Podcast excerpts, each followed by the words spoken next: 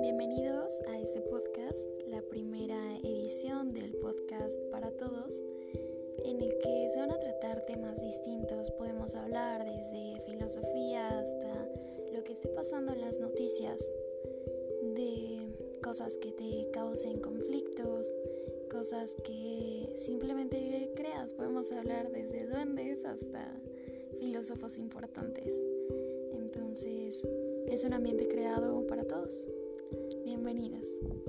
El día de hoy vamos a analizar una postura ética que es el nihilismo con relacionado a un problema de publicidad que existió en el 2014. Primero les voy a contar qué es el nihilismo. Eh, para Friedrich Nietzsche, el nihilismo es la falta de sentido. Llegamos a la vida sin saber nada, sin tener una meta, con carencia de sentido.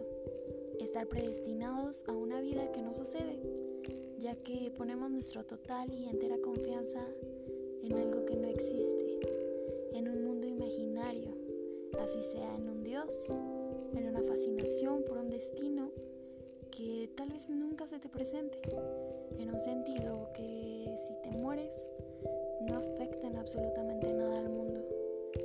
Este simplemente va a seguir existiendo la forma en que lo hace.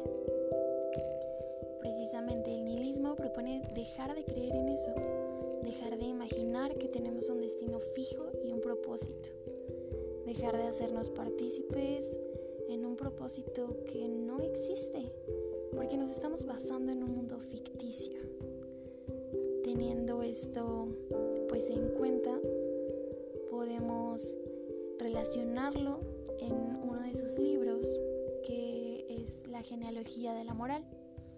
Esta genealogía de la moral, este libro analiza el origen de los valores y el valor de este origen. El valor de toda moral que depende de cómo reconozca el valor de la vida, de cómo se ajusta a la voluntad del poder. Es la primera disertación entre dos morales, la moral del Señor y la moral del esclavo. Está en estos tiempos demasiado presente para mí esta disertación. Es algo que podemos ver todo el tiempo. Es una lucha constante entre el elitismo y la gente normal, común. La moral del Señor es la moral noble, en la cual bueno es todo cuanto eleva al individuo, todo cuanto lleva a afirmar la vida. Bueno es igual a noble, poderoso, bello, feliz y grato a Dios. Obviamente lo malo es su contrario. Por otra parte, la moral de esclavos es la moral del rebaño y de la mediocridad, una moral impregnada de instinto de venganza contra la vida superior. Es la moral de la democracia, quiere igualar todas las personas. Una moral que glorifica todo aquello que hace soportable la vida de los débiles. Para esta moral, bueno es igual a pobre, carente, impotente, enfermo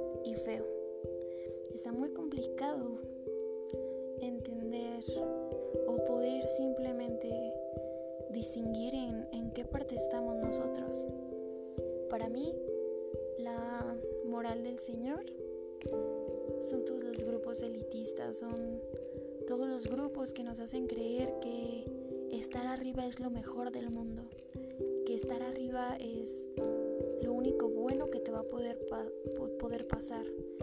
Vas a poder ser poderoso y esto va a incluirte la felicidad de por medio. Y el ser, pues, esclavo va a ser algo malo, va a ser pobre, carente. Todo va a estar complicado y va a ser malo. Si podemos analizar este caso que enseguida les voy a presentar sobre una compañía de bebidas energetizantes como lo es Red Bull contra un grupo de consumidores que han sido regulares de la bebida por más de 10 años en ese 2014. La demanda consistía la campaña de Red Bull era un conjunto de promesas falsas, sin apoyo científico sobre la supuesta capacidad de aumentar la energía de las personas. Creo que todo el mundo recordamos en ese 2014, 2010, todo lo que hacía la fama de Red Bull. Red Bull te da alas. Creo que es algo que sin duda se nos quedó en la cabeza a todos y que gracias a esta demanda pudimos saber que estaban cometiendo un error completamente. Red Bull estaba cometiendo un error, ya que un grupo de consumidores que como ya les comenté tenían consumiendo ese producto por más de 10 años, dijeron que la empresa los estaba engañando porque no les estaba dando alas la, la bebida, no los hacía sentir mejores, no los hacía sentir más grandes, energéticos, nada, no había eh, ni siquiera aumentado ni un poquito el rendimiento atlético e intelectual que prometía la campaña de Red Bull. Es complicado verlo a través de los ojos de Nietzsche porque completamente Red Bull, la empresa, es una empresa que está arriba, que está dentro de la elite, una empresa que parece vende algo y tenemos que consumirlo. Es necesario consumirlo. Muchas de las veces esta publicidad se hace pues precisamente eso, ¿no? Para consumir y hacer más grandes a los que ya son grandes. Pero vamos a verlo también desde la ética publicitaria. ¿Qué es lo que está pasando en este código de ética? tuvo razón eh, Red Bull al, defender su, su campaña publicitaria? ¿O completamente tuvo razón el consumidor y los consumidores al decir, ¿sabes qué? A mí no me estás dando alas, a mí pues dame algo, dame algo a cambio de que me estás mintiendo. En el apartado 2 del Código de Ética Publicitaria del Consejo de Autorregulación y Ética Publicitaria se lee como apartado Veracidad y honestidad. La información sobre las características de los bienes productos o servicios que ofrezca la publicidad será veraz y comprobable. Asimismo, será honesta, por lo que evitará el uso de aseveraciones parciales o conceptos engañosos que causen o puedan causar error o confusión en el consumidor. Siguiendo este código de ética, completamente nos damos cuenta que, en efecto, Red Bull tuvo un descuido porque Red Bull no te iba a dar alas, nunca es algo que puede parecer muy lógico, pero que completamente si te pones a analizar esta publicidad, te están mintiendo. Es una mentira. Red Bull al final de todo el caso decidió pues darles un poquito de lo que estos consumidores habían le habían dado a la empresa después de 10 años, 10 años de consumir su bebida y regresarles un poco para que este asunto no se hiciera más grande. Te pones a pensar y desde la genealogía de la moral, completamente te das cuenta que para la moral de los esclavos, que en este caso yo lo acomodo o lo relaciono con los consumidores, el estar arriba es malo. Es bueno ser pobre y carente. Entonces, si te dan, es bueno. ¿Por qué? Porque te están dando por algo que te hicieron. Es una venganza completamente. Y la moral de señores es totalmente poderosa. Te dan para que te quedes callado. Y está bien, bien triste eso. Porque lo aceptamos. O en este caso los consumidores lo aceptaron. Aceptaron quedarse callados y decir, ok, está bien, tú me das dinero y ya no pasa nada. Tú sigue con tus mentiras. Y a veces creo que eso me hace pensar un poco en la publicidad. La publicidad está haciendo bien, engañándonos. Bien creando estereotipos que en algún punto nos van a hacer sentir mal. Es también creando ilusiones que no tenemos y que no vamos a poder alcanzar.